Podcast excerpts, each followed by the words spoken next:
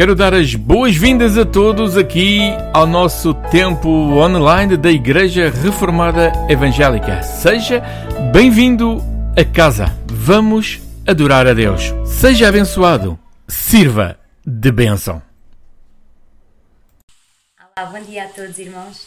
Espero que tenham dormido bem, descansado bem, que nestes dias também que passamos mais tempo em casa, muitos de nós, uh, que possamos ter também tempo para a nossa família uh, e tentar aqui reorganizar-nos novamente para que consigamos juntos vencer este vírus. Sabemos que temos a esperança, a esperança está no nosso Deus. Então eu queria só uh, deixar com os irmãos aqui uma passagem que tem vindo à minha cabeça em Filipenses capítulo 3, versículos uh, 6 e 7, que diz assim: não estejais inquietos por coisa alguma, antes as vossas petições sejam em tudo conhecidas diante de Deus pela oração e súplicas com ação de graças.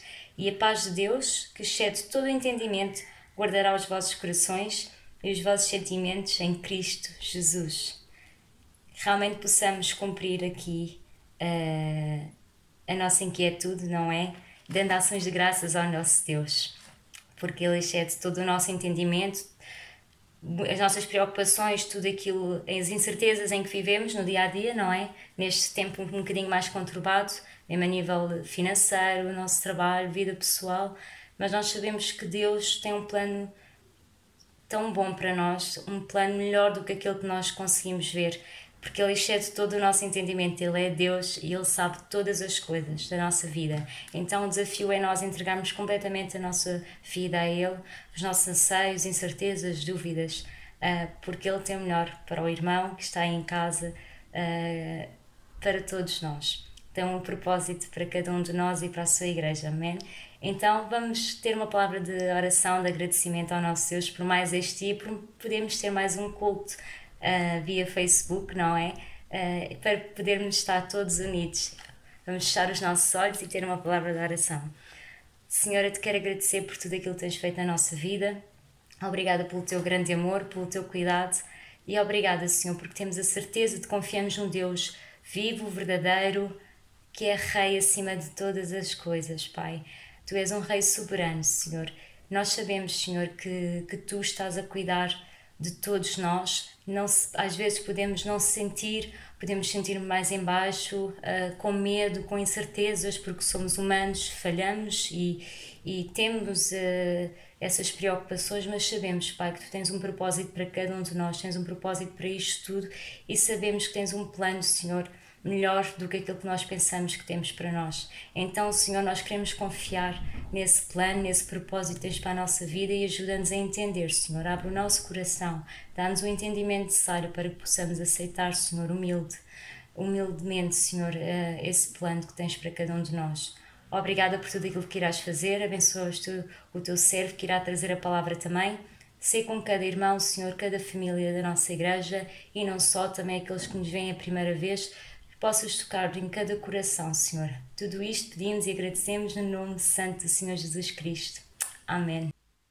Estimados irmãos, amigos, mais uma vez estamos aqui na nossa reunião, no nosso culto online e para desejar a todos um tempo muito abençoado, um tempo em que Deus possa trabalhar a sua vida, a vida da sua igreja, da sua comunidade, a vida de cada família. Hoje trago para nós um pequeno pensamento, um pensamento sobre como pode uma igreja prosperar. Bom, como é que uma igreja em pleno século XXI, a viver o que nós vivemos, pode prosperar? Não, não estou a falar de dinheiro, está bem? Estou a falar de prosperar enquanto igreja, enquanto a possibilidade de ver homens e mulheres salvos, a possibilidade de ver a própria igreja crescer com gente a conhecer Jesus. Sim, como pode uma igreja prosperar? métodos de evangelismo, orações, orações de joelhos, jejuns, orações deitadas no chão, distribuição ainda de literatura, eh, muitos posts no Facebook, no Instagram, muitos posts por muitos lados, distribuição de convites. Como pode eh, a igreja prosperar eh, nos tempos que estamos a correr? Muitos cultos online? Bom, como é que nós podemos ver uma igreja crescer ou o que é que podemos fazer para que uma igreja cresça, para que uma igreja uh, cresça para a glória de Deus, para que uma igreja seja uma igreja próspera naquilo que faz, no anúncio do Evangelho, na propagação da palavra. Porque esse é o objetivo da igreja: continuar a propagar a palavra. E o céu continua a estar à espera que nós sejamos obedientes, o céu continua a estar à espera que nós sejamos fiéis, o céu continua a estar à espera que, que a igreja se mova. Estou a perguntar a todos, a todos aí, assim que está aí a ouvir-me, assim que está aí a escutar neste momento, como é que pode uma igreja crescer? Há esperança? Não há esperança? Então em que é que ficamos?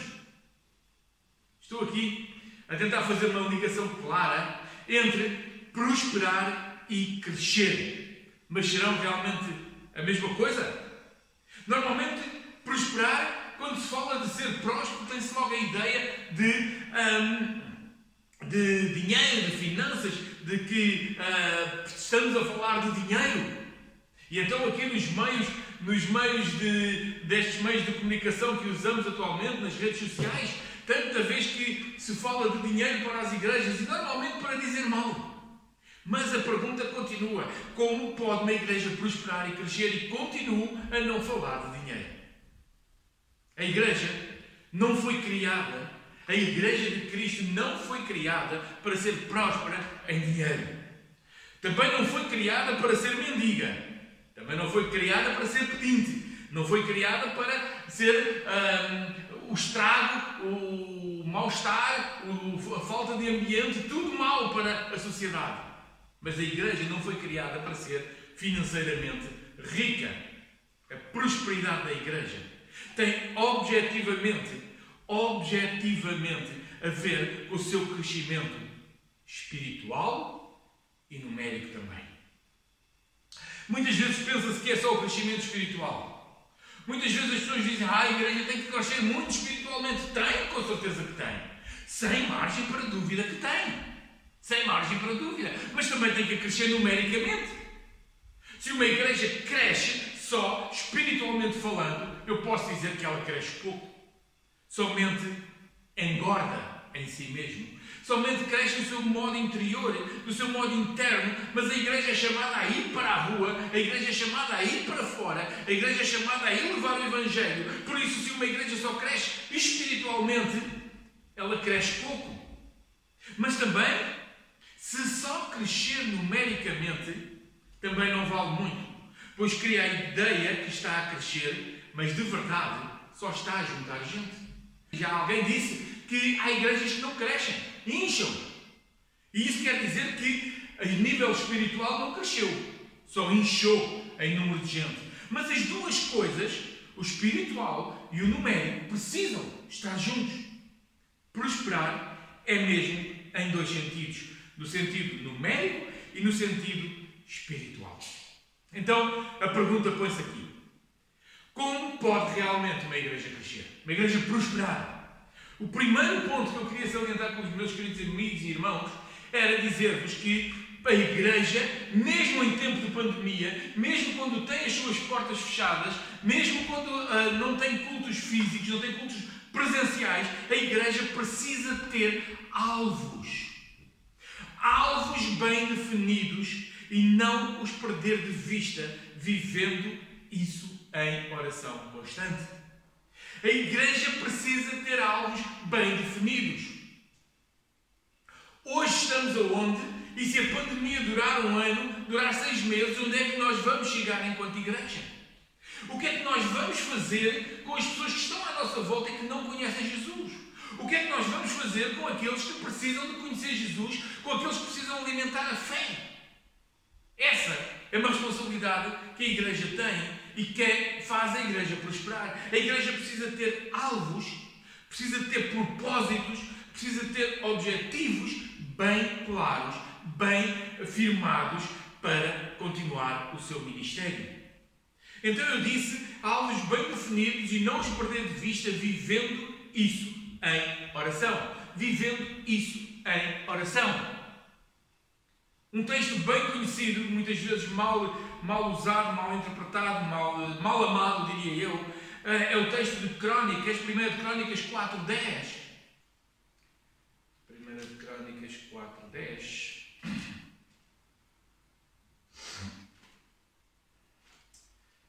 Que diz assim, 1 de Crónicas 4, 10, que diz assim: Porque vez invocou o nome de Deus de Israel, dizendo: Se me abençoares muitíssimo e os meus termos amplificares, e a tua mão for comigo e fizeres que do mal não seja afligido, e continua a oração, e diz o texto: E Deus lhe concedeu o que ele tinha pedido. E Deus lhe concedeu que, que ele tinha pedido. E este é um exemplo da forma como nós devemos e podemos conversar e falar com Deus. Senhor, a minha igreja, a igreja onde eu estou, a igreja onde tu me colocaste, a igreja onde eu pertenço, a igreja onde tu, o corpo de Cristo onde tu me colocaste, precisa de ver gente a ser salva.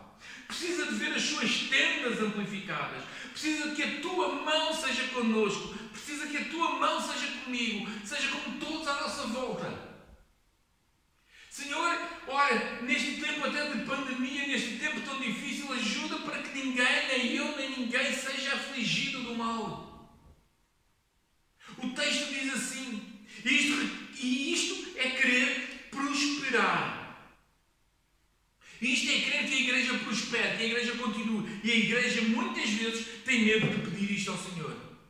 A igreja muitas vezes, nos tempos que correm, fica sem saber para onde há de ir sem saber o caminho, sem saber o que é que há de fazer. O que é que eu vou fazer à vida? Será que eu tenho esperança?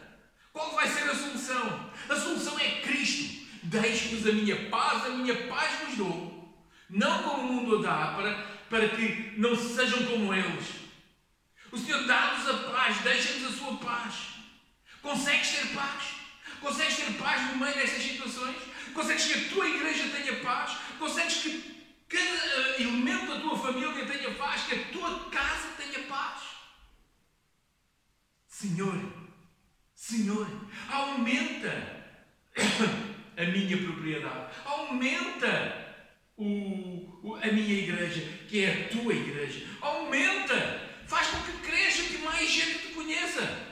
Senhor, nós fomos enviados, nós fomos enviados para pregar o Evangelho, para chamar almas ao arrependimento. Então, Senhor, neste tempo de dificuldade, aumenta a tua igreja. E isto é clamar por prosperidade.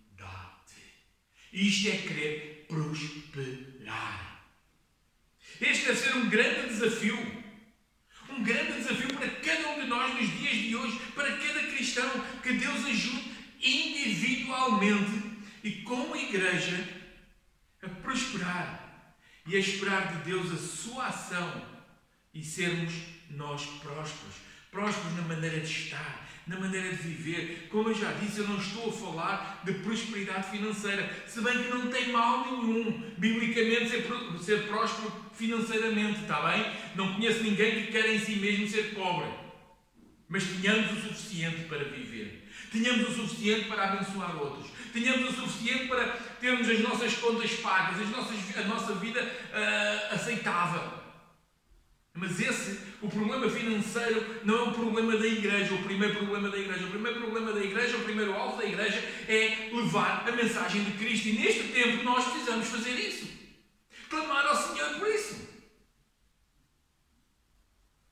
De toda a forma que o Senhor queira de toda a forma que Deus queira, nós podemos clamar: Senhor, eu quero ser.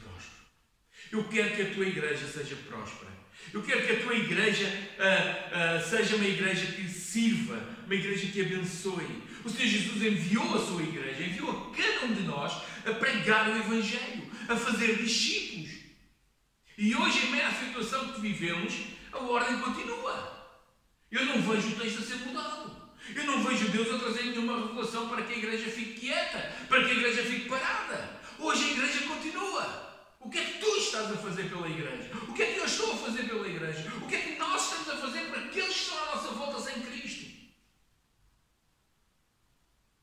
Deus continua a ser o Senhor da igreja. Os seus mandamentos continuam a ser iguais. Os ministérios e o ministério da igreja continua a ser o mesmo. Uma igreja, uma igreja, para prosperar, precisa ter a grande direção de Deus, a submissão a Deus. A igreja, para prosperar, precisa viver isso em oração. Uma oração bem definida, uma oração bem clara perante Deus. A oração pode ser realmente aquilo que nós desejamos em nosso coração para glorificar a Deus. Mas o segundo ponto diz-me que a igreja precisa viver em união de propósitos. União de propósitos. Um texto muito conhecido de toda a gente, muito conhecido mesmo, Gênesis 11, 6, o, tem a ver com a Torre de Babel. Toda a gente, toda a gente se lembra de alguma coisa relacionada com, com este texto, mas aqui na Escritura, o versículo 6 diz assim: O Senhor Deus disse: Eis que o povo é um e todos têm uma mesma língua, e isto é o que começam a fazer. E agora não haverá restrição para tudo o que eles intentarem fazer. O povo é um, tem uma mesma língua e isto eles começam a fazer. Não haverá restrição para tudo o que eles intentam fazer. Meu irmão, minha irmã, querido ouvinte, querido amigo, a unidade agrada a Deus. A unidade agrada não é de, de, desconhecimento, aliás, é bem conhecido a nível até mundial, na altura em que estamos, que, dada as situações uh, pandémicas que existem, Portugal foi um bom exemplo, tem sido um bom exemplo. E até mesmo a nível político, que acaba por ser um pouco estranho. Mas até mesmo a nível político. E sendo um bom exemplo a nível político, Portugal deu uh, o exemplo da unidade. Os políticos convergiram na mesma coisa e então conseguiu-se, ao que parece, bom resultado. Na nossa vida espiritual, na vida de igreja, na vida da família, na nossa vida dos empregos, onde quer que seja, a unidade agrada a Deus. No propósito de coisas interessantes, estes homens estavam a construir a Torre de Babel. Eles fizeram coisas, mas foram derrotados porque não estavam a fazer a vontade de Deus. Mas eles tinham algo bom. Todos falavam a mesma língua. Eles todos tinham os mesmos propósitos. E Deus diz: Eis que o povo é um. Não há limites para o que intentarem fazer. A Igreja de Cristo hoje continua a não ter limite. Deus continua o mesmo. A forma de falar com Deus continua a mesma. O, o Evangelho continua o mesmo. A graça de Deus salvadora continua a mesma. A salvação para chegar às pessoas continua a ser por Jesus Cristo e não há outra. Hoje, hoje é dia de tu, de eu, de todos nós dizermos que temos e que somos corpo de Cristo, somos corpo vivo, que fazemos a obra em união para a glória de Deus. Hoje é dia não só de dizermos que temos feito, mas sim dizendo que estamos a fazer, que vamos fazer, que vamos continuar. Precisamos caminhar. A igreja precisa de caminhar. Hoje a igreja fala para mais gente, qualquer igreja hoje está a falar para mais gente online do que o que falava nas suas igrejas.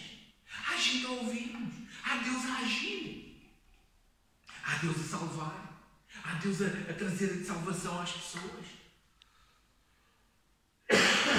E o terceiro ponto para terminar. Primeiro, ter alvos bem definidos, não os perdendo de vista, uh, vivendo isso em oração constante. Segundo, viver em união de propósitos. A união faz com que não haja restrições. Podemos caminhar e caminhar mais longe. Viver e caminhar em direção e de modo certo. Podemos e devemos caminhar com uma direção e de modo certo. O apóstolo Paulo diz aos Filipenses, capítulo 3, versículos 12 a 14, e vou ler aqui um pouco: esquecendo das coisas que para trás ficam, avançando para as que estão diante de mim, prossigo para o alvo, pelo prémio da soberana vocação de Deus em Cristo. Uma igreja que prospera é aquela que vai em frente é aquela que não diz eu já não tenho esperança. É aquela que não diz temos as portas fechadas, o que é que vamos fazer? É aquela que não diz, bom, nós não nos podemos reunir, o que é que vamos fazer? Como é que a igreja vai crescer? Não. A igreja que prospera é aquela que vai em frente, sob, sob a direção de Deus, mas vai em frente. Tem alvos e propósitos bem definidos. Rega-os constantemente com oração. Vive em união de propósitos. Segue o caminho esquecendo-se do passado. No tempo, que, no tempo que corre, por muita saudade que temos, eu tenho, de estarmos juntos na nossa, na nossa congregação com os nossos irmãos, nós não podemos ficar parados a lembrar do passado. Não podemos ficar parados a dizer, ah, se, se este culto fosse lá na igreja, o que é que era tão bom. Pois era. Mas temos a possibilidade de estar aqui, glória a Deus.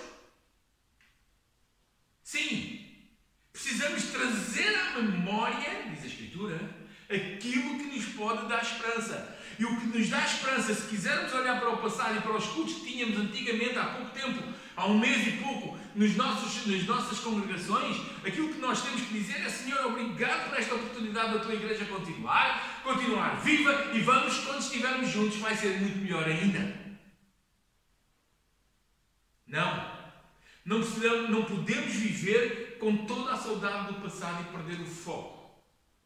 Perder o foco naquilo que Deus tem de propósito para a igreja. O propósito continua os mesmos, os propósitos continuam os mesmos, Deus continua o mesmo, o mesmo e nós continuamos a ser servos para servir. Deus não vive nem age dentro de uma caixa. Hoje, não, dentro de uma caixa, não temos igrejas físicas, mas temos igrejas físicas online. Não temos igrejas físicas presenciais, temos igrejas físicas online. Somos pessoas que estamos aqui. Somos gente. Gente a precisar de Jesus e da sua paz, do seu amor. Paulo deixava tudo como perda para viver para Cristo. Não sou mais eu que vivo, é Cristo que vive a mim. Para mim, morrer é, é Cristo. Para mim, morrer é ganho. Para mim, morrer é estar com Cristo. Para mim, viver é Cristo, mas o morrer, viver é Cristo, mas o morrer é ganho. Eu vou viver em Cristo, seja por internet, seja pela rádio, seja pela televisão, seja como for, o meio que estiver ao meu alcance, eu preciso viver para Cristo e em Cristo. Estou a falar de igreja, mas tendo em conta que os crentes, os salvos, é que formam a igreja, o corpo vivo de Cristo, o recado começa então por ser primeiramente para mim e também para cada um. Esquecendo, mudando de atitude, alterando até a maneira que temos de decidir. Antigamente nós podíamos pensar, antigamente há pouco tempo podíamos pensar, bom, como é que nós vamos fazer? Vamos distribuir literatura onde? Hoje não vamos pensar assim, ok, vamos pensar como é que eu vou chegar a alguém. Eu tenho que esquecer aquele método para pensar numa outra forma de chegar às pessoas. A igreja de hoje está mais do que nunca. A igreja de hoje está mais do que nunca em tempos de decisão. Talvez na nossa história, pelo menos na nossa história de todos os que estamos a ver, gente, não sei de que idade, mas o mais velho não terá certamente mais de 100 anos, na nossa história. Nunca tivemos tanto que decidir em tão pouco tempo. A igreja de hoje está mais do que nunca em tempo de decisão. Qual é a tua decisão? Qual é a tua decisão? Este é mesmo o momento importante sobre o futuro. Com Jesus ou sem Jesus. Não é com portas abertas ou com portas fechadas. É com Jesus ou sem Jesus. É com o Evangelho a ser transmitido ou, ou, ou no sufoco satânico que, o, que Satanás quer trazer às pessoas de não há solução. O que é que tu fazes por Jesus? O que é que a tua igreja, a minha igreja, a igreja onde nós estamos, faz por Jesus? Qual é a tua decisão? Cuidado, cuidado. Espera um pouco, não te comprometas já. Se te queres comprometer, estás a assumir um compromisso de seguir Jesus de prosseguir para o alvo, de viver um tempo de oração, de viver um tempo em união de propósitos com a liderança, viver um tempo de propósitos com a liderança da tua igreja, com os líderes que Deus tem posto. com os evangelistas, com aqueles que estão ao teu lado, formando um corpo. Qual é o propósito? Queres assumir? Queres assumir o teu compromisso perante Deus de Senhor? Seja fisicamente ao vivo, seja fisicamente online. Não importa, Senhor, eu quero servir-te. Como é que tu vais fazer isso? Não adianta só querer, está bem? Não adianta só querer. Precisas querer, precisas ter paixão pelos teus, por aqueles que estão à tua volta, precisas ter paixão pelos perdidos, precisas ter paixão por aqueles que ainda não conhecem Jesus, precisas ter paixão por aqueles que estão a abandonar a fé, precisas ter paixão pela obra, precisas voltar ao primeiro amor, precisas tanta coisa, precisamos tanta coisa. Mas não é só crer, é fazer. Pai, louvamos o teu nome. Te adoramos e te exaltamos porque a tua igreja continua viva. Porque a tua igreja continua a ser uma. Ajuda a tua igreja a prosperar. Ajuda a tua igreja a crescer, a ver homens e mulheres salvos, a ver homens e mulheres que venham conhecer Jesus, a ver homens e mulheres que possam sentir a tua graça e a tua mão, Senhor. Também tanta gente que nesta altura está a passar necessidades, Senhor. Clamamos no nome de Jesus que tu possas abençoar, que possas cuidar de cada um. Obrigado, Deus. Obrigado pelo teu grande amor. Obrigado por quanto tu nos amas. Queremos entregar este país nas tuas mãos. Queremos entregar este país nas tuas mãos. Tem compaixão. Abençoa a liderança deste país. Abençoa os governantes. Aqueles que estão a trabalhar, Senhor, intensamente. Fortalece-os, dá saúde, dá forças a cada um, dá sabedoria, Senhor. Mas a tua igreja, a tua igreja também, a tua igreja que, se, que permaneça fiel e ativa. A tua igreja que permaneça viva para a glória do teu nome. Glorifica o teu nome, Senhor, no meio do teu povo. Sejas com cada um, sejas com os necessitados. Supre necessidades, Senhor. Aqueles que estão enfermos, Senhor, derrama da tua graça, da tua mão sobre cada um. Obrigado, Deus. Obrigado por tudo o que tu vais fazer. Nós te louvamos, Senhor, e agradecemos no santo e bendito nome de Jesus e para a tua glória. Amém.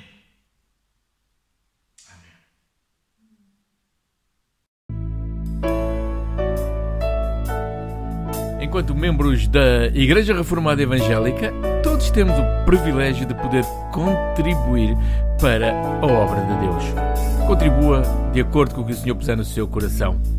Deus abençoe a sua vida.